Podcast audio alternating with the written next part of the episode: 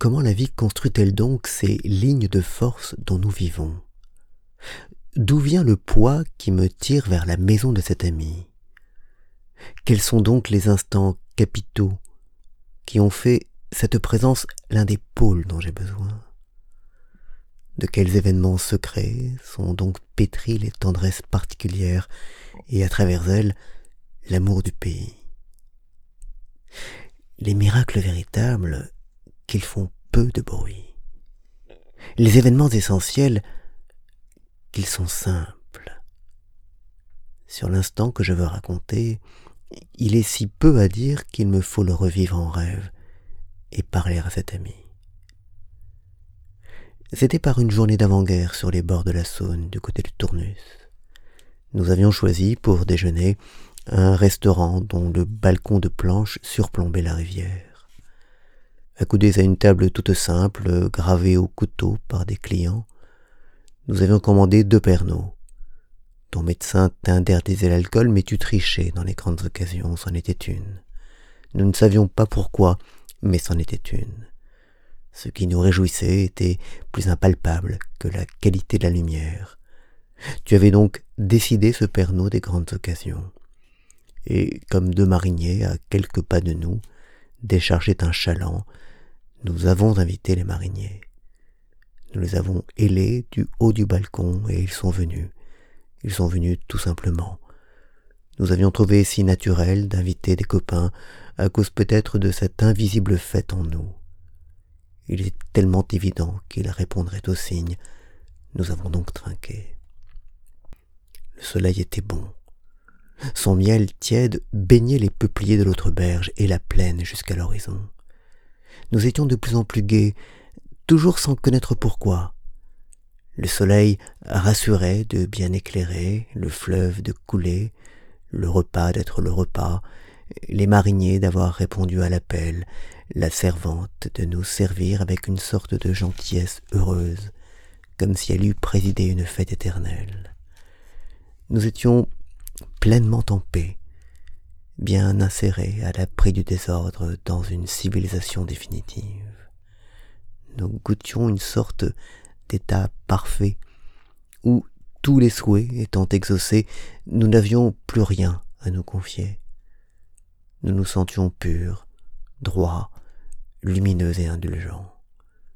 Nous n'eussions pas su dire quelle vérité nous apparaissait dans son évidence, mais le sentiment qui nous dominait était bien celui de la certitude, d'une certitude presque orgueilleuse. Ainsi l'univers à travers nous prouvait sa bonne volonté. La condensation des nébuleuses, le durcissement des planètes, la formation des premiers amibes, le travail gigantesque de la vie qui achemina l'amibe jusqu'à l'homme, tout avait convergé heureusement pour aboutir, à travers nous, à cette qualité du plaisir. Ce n'était pas si mal comme réussite. Ainsi savourions-nous cette entente muette et ces rites presque religieux, bercés par le va-et-vient de la servante sacerdotale. Les mariniers et nous trinquions comme les fidèles d'une même église, bien que nous n'eussions su dire laquelle. L'un des deux mariniers était hollandais, l'autre allemand. Celui-ci avait autrefois fui le nazisme, poursuivi qu'il était là-bas comme communiste, ou comme trotskiste, ou comme catholique, ou comme juif. Je ne me souviens plus de l'étiquette au nom de laquelle l'homme était proscrit. Mais, à cet instant-là, le marinier était bien autre chose qu'une étiquette. C'est le contenu qui comptait, la patte humaine. Il était un ami, tout simplement, et nous étions d'accord, entre amis. Tu étais d'accord, j'étais d'accord, les mariniers et la servante étaient d'accord. D'accord sur quoi? Sur le Pernod Sur la signification de la vie? Sur la douceur de la journée? Nous n'eussions pas su non plus le dire. Mais cet accord était si plein, si solidement établi en profondeur. Il portait sur une Bible si évidente dans sa substance, bien qu'informulable par les mots, que nous eussions volontiers accepté de fortifier ce pavillon, d'y soutenir un siège et d'y mourir derrière des mitrailleuses pour sauver cette substance-là. quelle substance? C'est bien ici qu'il est difficile de s'exprimer. Je risque de ne capturer que des reflets, non l'essentiel. Les mots insuffisants laisseront fuir mes vérités.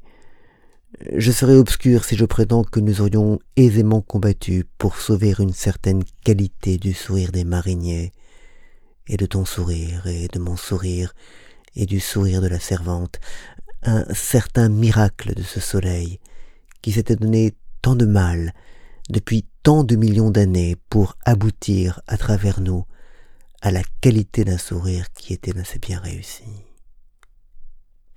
L'essentiel, le plus souvent, n'a point de poids. L'essentiel ici, en apparence, n'a été qu'un sourire.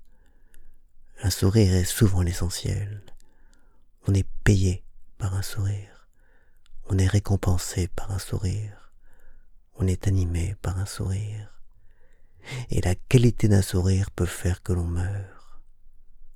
Cependant, puisque cette qualité nous délivrait si bien de l'angoisse des temps présents, nous accorder la certitude, l'espoir, la paix. J'ai aujourd'hui besoin, pour tenter de m'exprimer mieux, de raconter aussi l'histoire d'un autre sourire. C'était au cours d'un reportage sur la guerre civile en Espagne. J'avais eu l'imprudence d'assister en fraude vers trois heures du matin à un embarquement de matériel secret dans une gare de marchandises.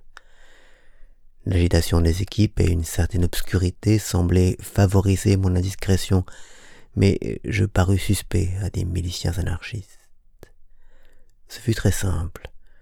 Je ne soupçonnais rien encore de leur approche élastique et silencieuse quand déjà ils se refermaient sur moi, doucement, comme les doigts d'une main. Le canon de leur carabine passa légèrement contre mon ventre, et le silence me parut solennel. Je levai enfin les bras. J'observai qu'il fixait non mon visage, mais ma cravate. La mode d'un faubourg anarchiste déconseillait cet objet d'art. Ma chair se contracta, j'attendais la décharge. C'était l'époque des jugements expéditifs. Mais il n'y eut aucune décharge. Après quelques secondes d'un vide absolu au cours desquels les équipes au travail me semblèrent danser dans un autre univers, une sorte de bal de rêve, mes anarchistes, d'un léger mouvement de tête, me firent signe de les précéder, et nous nous mîmes en marche, sans hâte, à travers les voies de triage. La capture s'était faite dans un silence parfait et avec une extraordinaire économie de mouvement. Ainsi joue la faune sous-marine. Je m'enfonçai bientôt vers un sous-sol transformé en poste de garde, mal éclairé par une mauvaise lampe à pétrole, d'autres miliciens somnolaient, leurs carabines entre les jambes. Ils échangèrent quelques mots d'une voix neutre avec les hommes de ma patrouille. L'un d'eux me fouilla. Je parle l'espagnol mais ignore le catalan. Je compris cependant que l'on exigeait mes papiers. Je les avais oubliés à l'hôtel. Je répondis hôtel, journaliste, sans connaître si mon langage transportait quelque chose. Les miliciens se passèrent de main en main mon appareil photographique comme une pièce à conviction quelques-uns de ceux qui bâillaient, affaissés sur leurs chaises bancales, se relevèrent avec une sorte d'ennui et s'adossèrent au mur. Car l'impression dominante était celle de l'ennui, de l'ennui et du sommeil. Le pouvoir d'attention de ces hommes était usé, me semblait-il, jusqu'à la corde, jusque presque souhaité comme un contact humain, une marque d'hostilité, mais ils ne m'honoraient d'aucun signe de colère ni même de réprobation. Je tentai à plusieurs reprises de protester en espagnol. Mes protestations tombèrent dans le vide. Ils me regardèrent sans réagir, comme ils eurent regardé un poisson chinois dans un aquarium. Ils attendaient. Qu'attendaient-ils? Le retour de l'un d'eux? L'aube? Je me disais, ils attendent peut-être d'avoir faim. Je me disais encore, ils vont faire une bêtise, c'est absolument ridicule. Le sentiment que j'éprouvais, bien plus qu'un sentiment d'angoisse, était le dégoût de l'absurde. Je me disais, s'ils se dégèlent, s'ils veulent agir, ils tireront. Étais-je, oui ou non, véritablement en danger? Ignorait-il toujours que j'étais non un saboteur, non un espion, mais un journaliste? Que mes papiers d'identité se trouvaient à l'hôtel? Avait-il pris une décision? Laquelle? Je ne connaissais rien sur eux, sinon qu'ils fusillaient sans grand débat de conscience. Les avant-gardes révolutionnaires de quelque parti qu'elles soient font la chasse, non aux hommes, elles ne pèsent pas l'homme dans sa substance, mais aux symptômes. La vérité adverse leur apparaît comme une maladie épidémique. Pour un symptôme douteux, on expédie le contagieux au lazaret d'isolement, le cimetière. C'est pourquoi me semblait sinistre cet interrogatoire qui tombait sur moi par monosyllabes vagues de temps à autre et dont je ne comprenais rien. Une roulette aveugle jouait ma peau. C'est pourquoi aussi j'éprouvais l'étrange besoin, afin de peser d'une présence réelle, de leur crier sur moi quelque chose qui m'imposa dans ma destinée véritable, mon âge par exemple. Ça, c'est impressionnant, l'âge d'un homme. Ça résume toute sa vie. Elle s'est faite lentement, la maturité qui est sienne. Elle s'est faite comme tant d'obstacles vaincus, contre tant de maladies graves guéries, contre tant de peines calmées, contre tant de désespoirs surmontés, contre tant de risques dont la plupart ont échappé à la conscience. Elle s'est faite à travers tant de désirs, tant d'espérances, tant de regrets, tant d'oubli, tant d'amour. Ça représente une belle cargaison d'expériences et de souvenirs l'âge d'un homme. Malgré les pièges, les chaos, les ornières, on a tant bien que mal continué d'avancer, qu'à un cas, comme un bon tombereau. Et maintenant, grâce à une convergence obstinée de chances heureuses, on en est là, on a trente-sept ans, et le bon tombereau, s'il plaît à Dieu, emportera plus loin encore sa cargaison de souvenirs. Je me disais donc, voilà où j'en suis, j'ai trente-sept ans, j'eusse aimé alourdir mes juges de cette confidence, mais ils ne m'interrogeaient plus. C'est alors qu'eut lieu le miracle. Oh, un miracle très discret. Je manquais de cigarettes. Comme l'un de mes geôliers fumait, je le priai d'un geste de m'en céder une et ébauchai un vague sourire. L'homme s'étira d'abord, passa lentement la main sur son front, leva les yeux dans la direction non plus de ma cravate mais de mon visage, et, à ma grande stupéfaction, ébaucha, lui aussi, un sourire. Ce fut comme le lever du jour. Ce miracle ne dénoua pas le drame, il l'effaça tout simplement comme la lumière l'ombre. Aucun drame n'avait plus eu lieu. Ce miracle ne modifia rien qui fût visible. La mauvaise lampe à pétrole, une table aux papiers épars, les hommes adossés au mur, la couleur des objets, l'odeur, tout persista. Mais toute chose fut transformée dans sa substance même. Ce sourire me délivrait.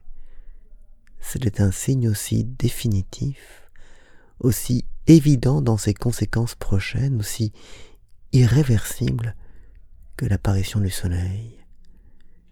Il ouvrait une ère neuve, rien n'avait changé, tout était changé. La table aux papiers épars devenait vivante, la lampe à pétrole devenait vivante, les murs étaient vivants. L'ennui, suinté par les objets morts de cette cave, s'allégeait par enchantement. C'était comme si un sang invisible eût recommencé de circuler, renouant toutes choses dans un même corps et leur restituant une signification. Les hommes non plus n'avaient pas bougé, mais alors qu'ils m'apparaissaient une seconde plutôt comme plus éloignés de moi qu'une espèce antédiluvienne, voici qu'ils naissaient à une vie proche. J'éprouvais une extraordinaire sensation de présence. C'est bien ça, de présence. Et je sentais ma parenté. Le garçon qui m'avait souri et qui, une seconde plus tôt, n'était qu'une fonction, un outil, une sorte d'insecte monstrueux, voici qu'il se révélait un peu gauche, presque timide, d'une timidité merveilleuse. Non qu'il fût moins brutal qu'un autre, ce terroriste, mais l'avènement de l'homme en lui éclairait si bien sa part vulnérable. On prend de grands airs, nous les hommes, mais on connaît dans le secret du cœur l'hésitation, le doute, le chagrin. Rien encore n'avait été dit. Cependant, tout était résolu. Je posai la main en remerciement sur l'épaule du milicien quand il me tendit ma cigarette. Et, euh, comme cette glace, une fois rompue, les autres miliciens, eux aussi, redevenaient hommes. J'entrais dans leur sourire à tous comme dans un pays neuf et libre. J'entrais dans leur sourire comme autrefois dans le sourire de nos sauveteurs du Sahara. Les camarades nous ayant retrouvés après des journées de recherche, ayant atterri le moins loin possible, marchaient vers nous à grandes enjambées, en balançant bien visiblement à bout de bras les outres d'eau. Du sourire des sauveteurs si j'étais naufragé, du sourire des naufragés si j'étais sauveteur, je me souviens aussi comme d'une partie où je me sentais tellement heureux. Le plaisir véritable et plaisir de convive, le sauvetage n'était que l'occasion de ce plaisir. L'eau n'a point le pouvoir d'enchanter si elle n'est d'abord cadeau de la bonne volonté des hommes. Les soins accordés aux malades, l'accueil offert aux proscrits, le pardon même, ne valent que grâce au sourire qui éclaire la fête. Nous rejoignons dans le sourire au-dessus des langages, des castes, des partis. Nous sommes les fidèles d'une même Église, telle et ses coutumes, moi et les miennes.